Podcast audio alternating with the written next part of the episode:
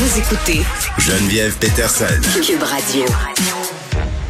On a eu des chiffres euh, hier par rapport à une hausse considérable du nombre de signalements traités à la DPJ. Puis moi, je me posais beaucoup de questions parce que il me semble que pendant la pandémie, là, malheureusement, il y avait eu une baisse des signalements parce qu'on le sait, là, majoritairement, ce sont les écoles, les garderies, euh, les institutions, finalement, les gens qui travaillent avec les enfants euh, qui signalent. Euh, tout était fermé, donc les gens s'attendaient à ce qu'il y ait une certaine baisse. donc, je me posais beaucoup de questions, là, puis on est aussi dans la foulée là, du rapport Laurent. J'ai décidé d'inviter Nancy Audet, qui est marraine de la Fondation des jeunes de la DPJ, pour essayer un peu de revenir sur le dossier de la, de la DPJ en général, mais aussi sur ces nouveaux chiffres-là qui sont sortis. Elle est là. Salut, Nancy. Allô Geneviève. Bon, cette hausse de signalement traité là, hier, je, recevais euh, bon par courriel le, communiqué à ce sujet-là. Puis est-ce que est-ce que toi tu étais comme moi un peu surprise d'avoir accès à ces chiffres-là? Euh, Non. Euh, il y a déjà quelques semaines, on m'avait dit Nancy, c'est pas beau ce qui s'en vient. les chiffres sont à la hausse. On parle de près de 13% d'augmentation. Oui. C'est énorme c'est vraiment énorme. C'est inquiétant. Euh, c'est près de 370 enfants par jour. Je ne sais pas si les gens réalisent à la maison, ou si on est désensibilisé, mais si je mets cinq gros autobus dehors, là, je les remplis d'enfants chaque jour. C'est ça le nombre de signalements au Québec. Mm. Parce qu'on s'inquiète pour la sécurité et l'intégrité de ces enfants on, euh, s'est inquiété, pardonne-moi, mais on s'est inquiété pour eux pendant la pandémie. Je faisais allusion à la baisse de signalement. Euh, c'est de dire donc parce que, que, ça a exacerbé toutes sortes de choses la, pandémie dans les familles dysfonctionnelles, euh, la violence, les menaces et tout ça. Fait qu'on peut supposer que ceci explique cela. C'est sûr qu'il y, a une corrélation. Mais je pense qu'on s'en va quand même dans un mur en ce moment. Euh, je vais beaucoup sur le terrain. Euh, Geneviève, je suis en train d'écrire un deuxième livre. Ah oui, hein? cet automne euh, où je trace le portrait de la maltraitance parce que euh, depuis trois ans, tu sais, je, je parle beaucoup de ce dossier-là. Puis j'avais envie d'aller voir sur le terrain qu'est-ce qui se passe, qu'est-ce qui se passe en chambre de la jeunesse, comment on prend les décisions. Mm. Euh, je suis allée en, en stage d'observation dans un centre de réadaptation où sont hébergés euh, les cas de maltraitance grave où les enfants souffrent de traumas mm. complexes.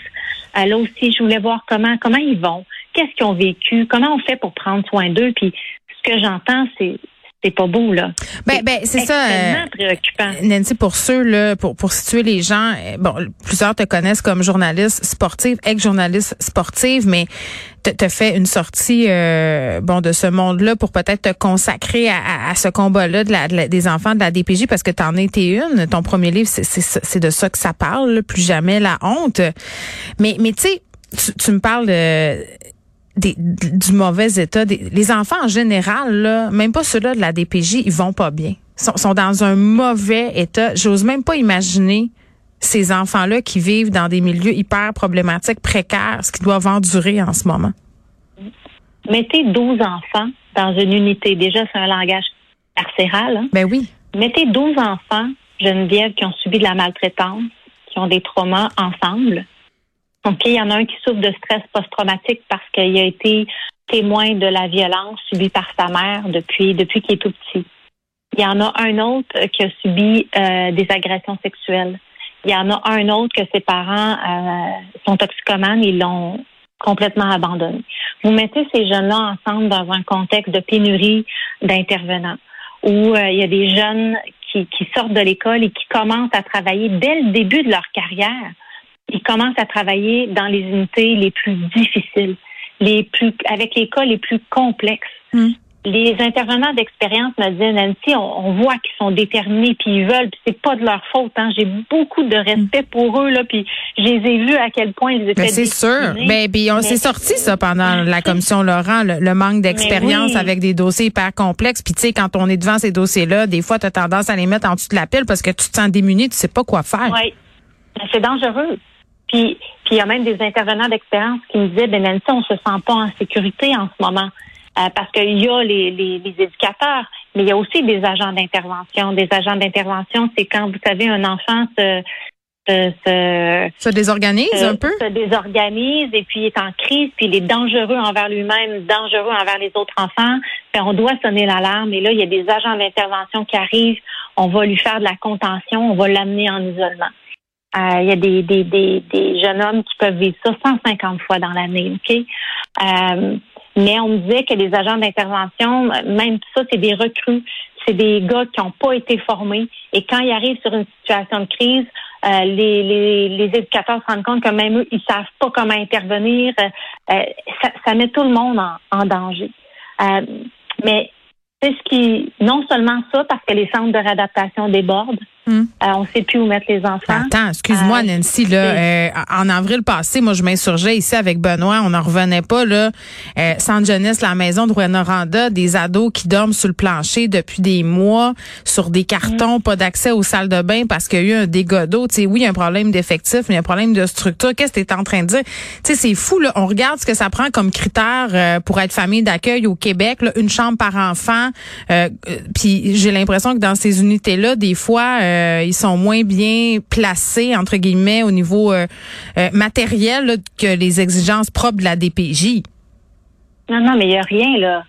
Dans, pour rentrer un jour, si je pouvais amener chaque personne que je connais passer une journée en centre de réadaptation, ça te transforme. Ça, ah oui, hein? Tu peux pas, ah, peux pas sortir de là autrement qu'avec une boule au ventre. Voyons, ben, un, l'état des installations, c'est gênant. Euh, c'est des bains qui sont condamnés depuis deux ans euh, parce que ça coule. Il y a des du moisi sur euh, sur le plafond. Il y a des trous partout. La peinture est arrachée. Des gros trous dans le comptoir avec l'eau qui, qui s'infiltre en dessous puis ça, ça gondole. Je peux même pas croire qu'on laisse nos enfants, parce que ce sont nos enfants, on va s'entendre là-dessus, on les laisse vivre dans ces conditions-là. Qu'est-ce qu'on leur envoie comme message? Mais on leur envoie comme message, Nancy, qu'on s'en fout d'eux autres. Sont, depuis qu'ils sont petits, le message qu'on leur envoie, c'est ta mère, ton père, là, ils s'en foutent de toi. Là, ils t'ont enlevé ta famille parce que ça n'a pas de bon sens. Puis là, regarde, on, on, s'occupe pas davantage de toi parce que dans le fond, tu sais, puis excuse-moi, mais je parlais à Martin Goyette euh, sur son étude sur ce qui se passe avec les jeunes de la DPJ quand ils ont 18 ans. la grande majorité euh, ont des problèmes. Il y en a plusieurs qui se ramassent à la rue. Puis malgré toutes les promesses du gouvernement, ben c'est pas grand-chose qui est fait. C'est comme si c'était un mal nécessaire, les enfants de la DPJ, puis adviennent que pourra. Ben, on n'a pas de. En fait, j'entendais Martin dire que euh, faut que ça devienne un choix politique. Ben oui, l'enfant la DPJ, elle est, elle est, elle est sous-financée. C'était déjà très difficile avant les fusions. On me dit qu'en ce moment, c'est, il y en a pas d'argent. On leur demande de couper, couper, couper dans les services aux enfants. Hmm. Euh, les enfants n'ont pas beaucoup de soins. Euh, c'est, vraiment difficile. Je me demande à partir de quand on va le faire, ce choix-là. Mais ben, ça va prendre combien de morts? Combien de petites filles de Granby? Parce qu'on dirait que c'est juste ça que ça, ça prend. On, on, attend ça pour bouger, c'est épouvantable, là, mais c'est ça pareil. on bouge pas, on bouge pas. Cette on fait des commissions. parle dans le livre, vous allez voir. Je suis allée à Granby, j'ai rencontré des, des gens proches d'elle. Euh, il y a des choses qui n'ont pas été dites sur ce dossier-là, puis ça va vous choquer. là, Nancy, sa grand-mère, sa grand-mère est venue m'expliquer en ondes que quand elle a entendu à la radio qu'il y avait une enfant décédée, elle a su tout de suite que c'était elle. Je veux dire. Mhm. Ben puis, tu sais là, tu me parles de la fillette de Granby, et c'est pour elle que j'ai écrit ce livre-là. C'est, je, vais, je vais lui dédier ce livre-là. Elle m'habite tous les jours. Oui. Mais, mais tu sais, il n'y a pas juste elle. Tu sais, je veux dire, il y a, il y a quelques mois, euh, il y a des enfants euh, au Saguenay-Lac-Saint-Jean qui sont morts dans une explosion. Oui. Leur père hein, les a fait exploser. Euh, c'est, une mort atroce. Il y a une petite fille aussi à Sherbrooke qui est morte noyée dans un spa que sa mère avait installé dans le sous-sol euh, de la maison. Il y avait eu des signalements à la DPJ. Au Saguenay, il y avait eu des, signalements à la DPJ. Il y a des enfants qui meurent dans l'indifférence totale.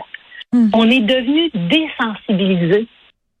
Ça et ça, c'est inquiétant. Comment ça qu'on se révolte pas quand des enfants meurent dans une explosion? Il y avait eu des signalements. On n'est pas allé les sauver. On n'est pas, on leur a pas tendu la main. Moi, je trouve ça épouvantable. Puis en même temps, il y a des parents qui se font enlever leurs enfants pour des raisons des fois qui sont discutables. Est-ce que tu es d'accord avec moi? Oui, oui. On va accorder parfois beaucoup de temps, beaucoup d'énergie dans des dossiers où on ne devrait pas le faire. Oui, donner de l'accompagnement, donner du soutien, tu sais, puis de l'autre côté, tu me parles de ces exemples-là qui sont épouvantables, euh, puis, puis tu as ben, totalement raison de le faire. aux parents, tu sais, ça hmm. apporte un point important, puis on n'en parle pas assez souvent, mais il n'y en a pas de soutien aux parents. Puis au Québec, il y a le cycle intergénérationnel. Hmm. Il y a une famille d'accueil que je connais, euh, elle, elle accueille présentement huit enfants et tous les parents des enfants sont des anciens de la DPJ. Ah. Donc, donc, et il y a une intervenante, ça fait plus de 30 ans qu'elle travaille en centre de réadaptation. Elle me disait qu'elle est troublée en ce moment parce que elle voit de plus en plus apparaître les enfants des anciens hmm. dont elle s'est occupée en début de carrière en centre de réadaptation. C'est-à-dire qu'on n'est pas, ça c'est notre échec. C'est hein, le cercle. On n'est pas capable de briser ce cycle de violence. Mais OK, je te pose une question, Nancy, parce que je sais que tu es maman, là. Euh, toi, là, quand tu as eu tes enfants, tu as dû passer par toute une gamme d'émotions. Tu sais, ça t'es-tu passé par la tête? Tu t'es dit à un moment donné, ben, je serais pas capable, je vais être comme mes parents? Tu sais, ça serait humain, là. Tu sais, on doute, là, comme parents tout le temps, là. Quand mm-hmm. on a un passé comme ça, ça, ça doit rajouter une petite coche d'incertitude, il me semble. Ben, moi, personnellement, euh, pendant longtemps, j'ai pensé que j'en aurais pas parce que je me faisais pas confiance. Je me disais tout d'un coup que j'ai ça en moi. Oh. J'aurais jamais pu prendre le risque de mettre au monde un enfant puis de le faire souffrir. Donc, j'aimais mieux, même si j'avais un désir profond, j'ai toujours aimé beaucoup les enfants. Mm. Euh, j'ai attendu à 38 ans avant d'avoir un enfant après avoir après avoir suivi je sais pas combien de thérapies. Puis malgré ce fait-là, ça a été très souffrant quand j'ai eu ma fille de réaliser c'était quoi l'amour inconditionnel. Tu sais, oh, de réaliser que tu l'avais, tu l'avais pas eu? Je l'ai réalisé que je l'avais pas eu. Fait quand j'avais ma fille d'un bras, je me souviens les premières fois, je pleurais puis je me disais, je, ressentais autant de tristesse que de bonheur. C'était très particulier parce que ça m'a frappé tellement fortement. Parce que moi, je me disais, hey, moi, là, faudrait qu'on me passe sur le corps pour qu'il arrive quelque chose à cet enfant-là.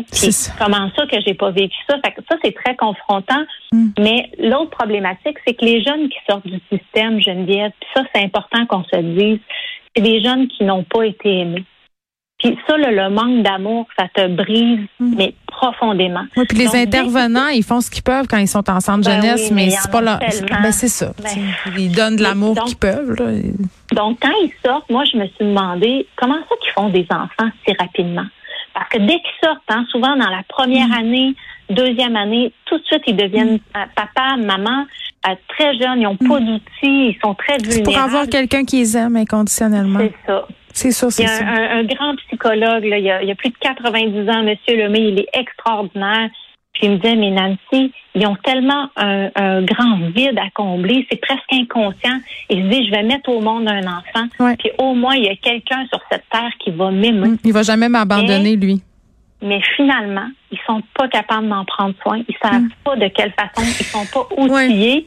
Puis là, ben, on vient leur enlever ce qu'ils ont de plus précieux, puis là, on les brise encore plus. Tu sais, Donc, c'est... Tu sais, euh, Égide Royer, euh, on a parlé souvent de, bon, euh, de la DPJ et tout ça, puis il a dit quelque chose, puis c'est une évidence, là, puis je comprends même pas que ça soit pas ça. Euh, ce qu'il a dit, c'est qu'à un moment donné, il faut que ça arrête que la DPJ soit la porte d'entrée vers les services. Tu sais, il faut que les mhm. services arrivent avant pour que les enfants aient pas besoin de, de se rendre là à la DPJ? Ben non, parce qu'ils ont déjà subi de la maltraitance. Donc, il faut les prendre plus tôt, mais encore là, les services en amont, Geneviève, tu le sais, là, il y en a eh plus. On, a, on a coupé partout.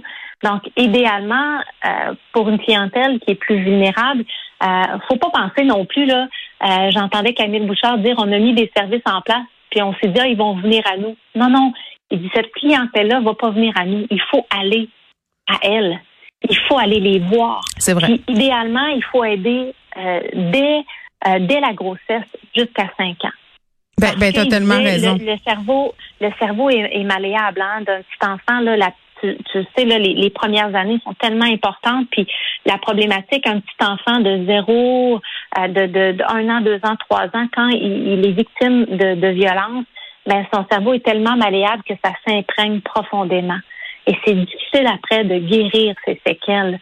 Donc, c'est tellement important, mais on, a encore là, on a tellement coupé dans ces services-là, puis on a tellement coupé dans les services aux parents euh, on, on leur donne pas beaucoup de chance. Tu sais, les, les éducatrices me disaient, moi, je travaille avec l'enfant en centre de réadaptation, là, puis je lui dis qu'il est responsable de, de ses choix. On travaille ses comportements. Puis pour changer un comportement, elle me disait, ça prend au moins deux ans.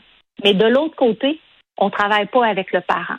Donc, euh, chaque fois que j'envoie l'enfant en fin de, la fin de semaine, quand il me revient, là, c'est toujours à recommencer à zéro. Tellement. Il a vu de la violence, il a vu de la consommation, ça crie dans la maison. Tout ce qu'on lui dit qu'il n'a pas le droit de faire, ben chez lui, c'est comme ça que ça se passe. Donc, euh, elle me disait ça un peu ironiquement. Elle dit, tu sais, des fois, je me dis qu'il y a l'enfant qu'il faut placer, mais il faudrait aussi placer le parent quelque temps pour lui donner des outils. Puis je me dis, ben, ce serait pas fou, tu sais. Euh, Parce qu'idéalement, on voudrait que l'enfant reste toujours avec son parent, mais il faut, faut qu'il y ait des outils, il faut qu'on faut qu'on l'aide à développer ses habiletés parentales. Il faut s'arrêter, Nancy, mais euh, tu sais, c'est- on, on se dit tout ça, puis on se parle d'horreur depuis tantôt. Toi, t'es es marraine de la Fondation des jeunes de la DPJ. Est-ce que tu as espoir que ça change? Est-ce que tu es capable d'être optimiste par rapport à ce qui s'en vient pour ces enfants-là? Moi, mon espoir, c'est que les solutions viennent de la communauté. Plus j'avance, plus je me rends compte que euh, ça, ça, ça viendra pas du gouvernement. Il va falloir qu'on se prenne en main. Euh, je parle notamment des élus municipaux. Euh, je me suis adressée à eux il n'y a pas trop longtemps parce que euh, j'avais entendu Camille Bouchard qui disait ce sont eux qui connaissent le mieux leur famille. Ils sont proches. hein. Dans les municipalités, tu connais ton monde, tu connais tes familles vulnérables, tu connais le petit Thomas du rang 2 là, qui, qui, qui mange pas à sa faim. Donc, c'est dans les communautés, dans les municipalités qu'on peut mettre des choses en place pour aider les enfants les plus à risque de maltraitance. Mm. J'y crois. Je vais continuer, moi, à, à, à dénoncer haut et fort ce subissent. Euh, puis il faut que je garde espoir. J'ai, pas le choix de toute façon. Tu sais, c'est quoi le message que je veux leur envoyer? C'est ça, c'est un message d'espoir. Mais je te, je te, je te, je te mentirais si je te disais que des fois, je verse pas quelques larmes puis que j'ai pas envie de mettre mon point. Oui, mais c'est bon ça. dire, ouais, mais verser des larmes, ça veut dire que ça nous touche. Puis quand on est touché, on change des affaires parce que la colère euh, puis la tristesse, c'est un puissant moteur. Nancy Audet, merci. Je Merci rappelle, je rappelle le titre euh, du livre de Nancy. Si